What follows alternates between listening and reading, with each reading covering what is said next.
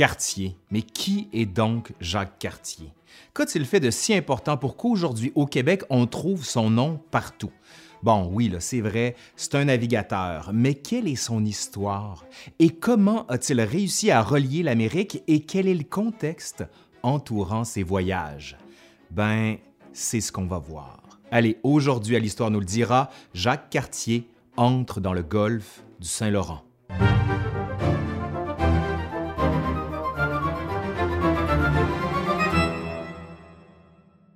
Fin du 15e siècle, les grandes puissances européennes partent à l'assaut de ce qu'on appellera bientôt le Nouveau Monde, même si on va vite découvrir qu'il y a déjà du monde sur ces terres et que certains, notamment les Vikings, avaient déjà franchi l'océan Atlantique. Nous sommes en mai 1493. Le pape Alexandre VI décrète par une bulle du nom Inter Caetera, c'est-à-dire une sorte d'ordonnance du Saint-Siège, que les nouvelles terres découvertes à l'ouest du méridien situé à 100 lieues au-delà des îles du Cap-Vert reviennent à l'Espagne et celles situées à l'est reviennent au Portugal. Puis, le 7 juin 1494, le rideau tombe avec le traité de Tordesillas. Les deux puissances se séparent maintenant, le Nouveau Monde. La France entre bien tardivement dans l'épopée, puisque ses grands voyages dans les premières années ont été l'affaire de la péninsule ibérique, soit l'Espagne et le Portugal. Arrivé sur le trône, le roi de France François Ier n'entend pas laisser à Charles Quint, empereur du Saint-Empire, et bientôt à Henri VIII, roi d'Angleterre, le loisir de conquérir de nouveaux territoires. Le souverain français charge alors un Italien, Giovanni de Verrazzano, de trouver la route du Nord. Mon intention était de parvenir au cours de cette navigation au Cathay et à l'extrémité orientale de l'Asie. L'Asie, toujours l'Asie, mais le continent que plusieurs devinent et qui prend bientôt le nom d'Amérique est loin d'avoir livré tous ses mystères et plus encore le tracé exact de ses côtes y aurait-il un passage, une voie d'accès pour enjamber ces terres et gagner enfin les richesses promises par Marco Polo au 13e siècle dans son devisement du monde? Verrazano, parti en 1523 de Dieppe, touche terre l'année suivante, faisant un relevé de la côte est des actuels États-Unis. Mais il rebrouche chemin, n'ayant pas trouvé la porte d'entrée pour l'Asie. Nous voici maintenant en 1525 sur le sol européen le roi de France, François Ier, est fait prisonnier à Pavie et il est conduit en captivité à Madrid. Pendant ce temps, les Espagnols vont faire de la Nouvelle-France la Nouvelle-Espagne. Le rêve français d'Amérique s'évanouit, du moins pour l'instant. Plusieurs historiens affirment que Jacques Cartier aurait accompagné Verrazano dans ses périples américains, ce qui expliquerait l'assurance et les connaissances du marin de l'océan Atlantique la France, loin d'avoir laissé tomber ses projets d'expansion en Amérique, va trouver en Cartier le personnage idéal pour mener une telle mission. De Cartier, on connaît peu de choses. Né en 1491 à Saint-Malo, il a navigué sur les côtes du Brésil et à Terre-Neuve. En 1532, Jean le Veneur, évêque de Saint-Malo et abbé du Mont-Saint-Michel, propose à François Ier une expédition vers le Nouveau Monde. Le Veneur soutient la candidature de Cartier en soulignant son expérience. Convaincu, le roi n'en demeure pas moins les mains liées par la bulle Inter Caetera, ce qui l'amène en 1533 à rencontrer le pape afin de permettre à la France d'entrer légitimement, elle aussi, dans ce qu'on appellera les grandes découvertes. François Ier obtient gain de cause, le pape spécifiant que le partage entre l'Espagne et le Portugal ne concerne que les terres déjà découvertes. Le roi peut maintenant relancer ses expéditions sous la bénédiction du pape.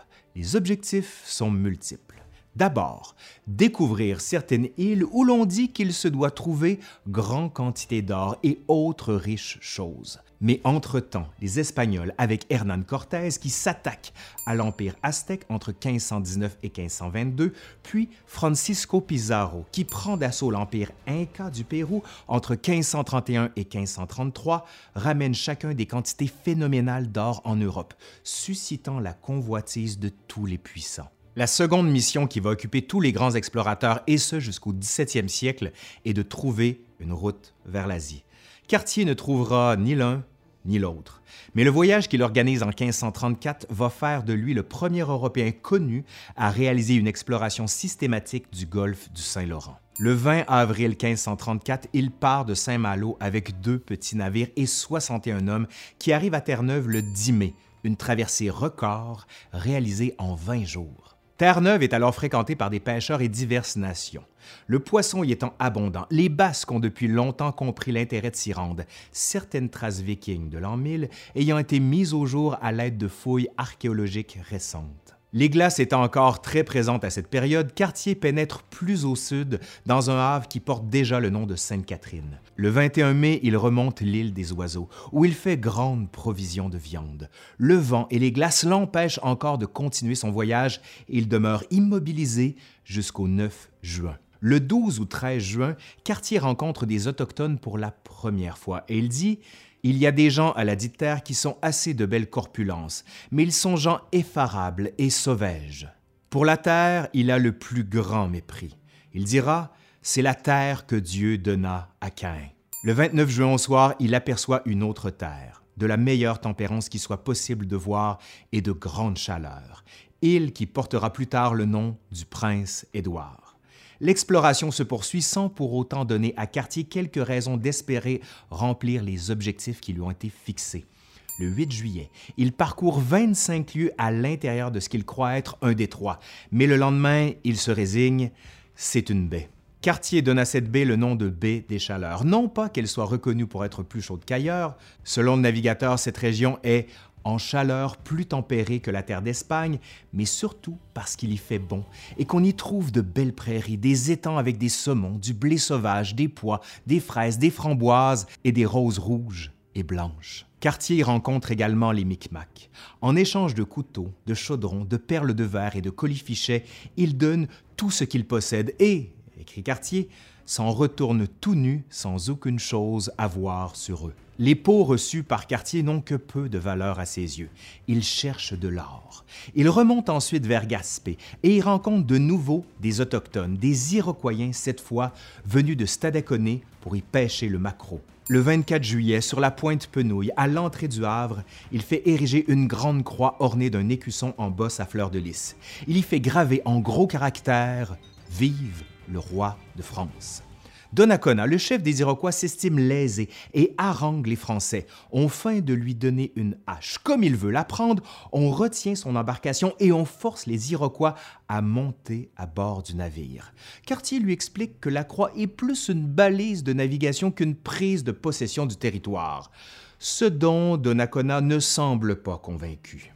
Plus fort encore, Cartier lui offre un festin et le convainc de laisser partir, avec assurance de retour, ses deux fils, Domagaya et Teignoagny. Il offre à ces derniers des chemises, des bonnets rouges et des chaînettes en laiton.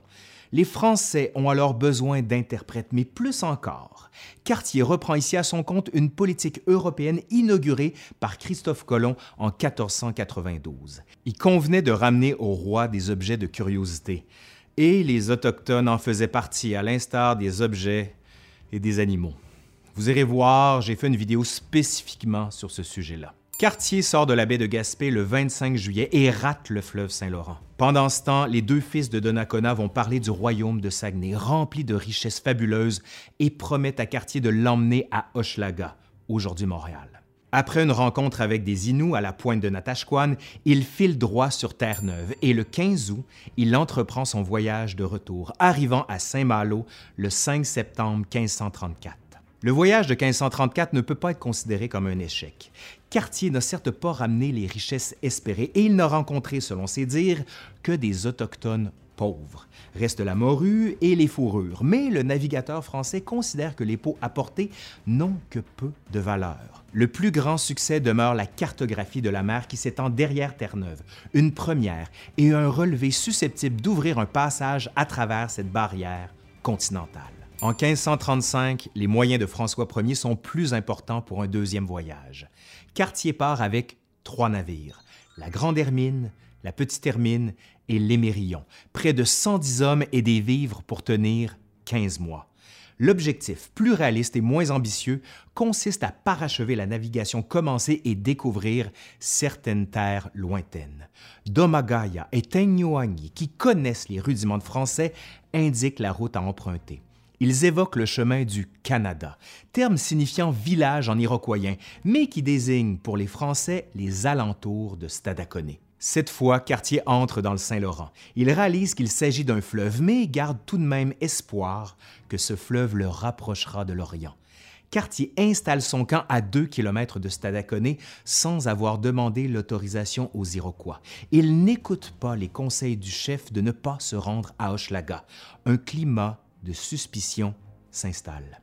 Cartier part seul explorer le Saint-Laurent sans interprète et il arrive à Hochelaga, bourgade fondée sur l'île de Montréal. Il ne peut se rendre au-delà à cause des rapides qui bloquent le passage, aujourd'hui connu sous le nom de rapides de la Chine. Il revient à Stadaconé et se barricade avec ses hommes. Le climat avec les Autochtones est tendu. S'ajoutent le froid et le scorbut. Seuls dix hommes restent valides en février. Cartier parvient à obtenir la tisane d'Aneda, faite de feuilles d'écorce pilées de cèdre blanc, riche en vitamine C, qui permet de guérir de l'affreux scorbut. Cartier demeure cependant fasciné par le royaume de Saguenay. Il croit en un nouvel Eldorado et entend s'y rendre par tous les moyens.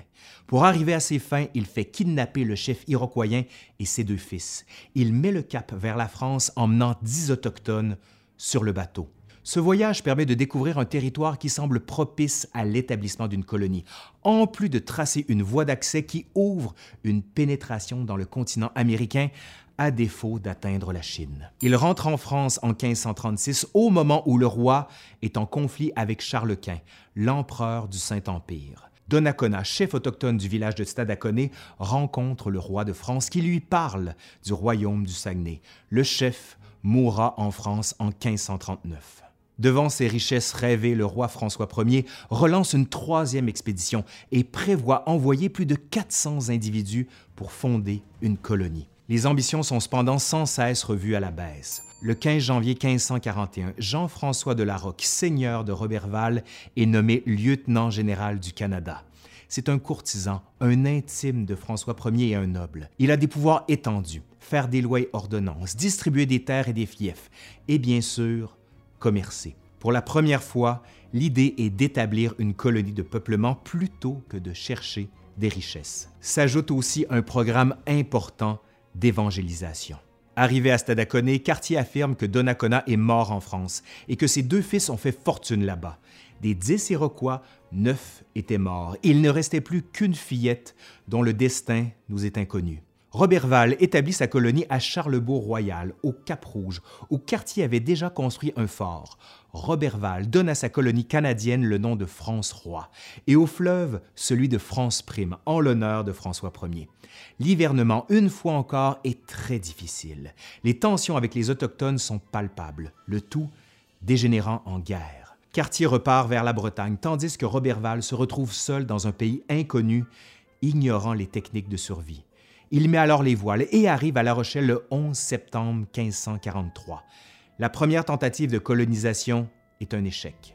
En Europe, la relance de la guerre contre Charles Quint en 1542 met un terme aux ambitions américaines de François Ier. On se refuse désormais à organiser des expéditions en raison, dit-on, de l'austérité des Autochtones et du petit profit qu'on y fait on se tourne de plus en plus vers le sud de l'Amérique pour y installer des colonies. Pour le nord, il faudra attendre Samuel de Champlain au début du 17e siècle pour que le rêve d'une nouvelle France devienne réalité.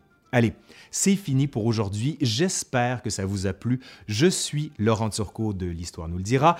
Et si vous avez aimé la vidéo, ben dites-le moi, faites un pouce comme ça par en l'air. Abonnez-vous à la chaîne, laissez un commentaire ou encore partager la dite vidéo sur toutes les plateformes, sur tous les réseaux sociaux. Bref, aidez-moi à vivre. Bref, je vous dis à la prochaine. Allez, salut!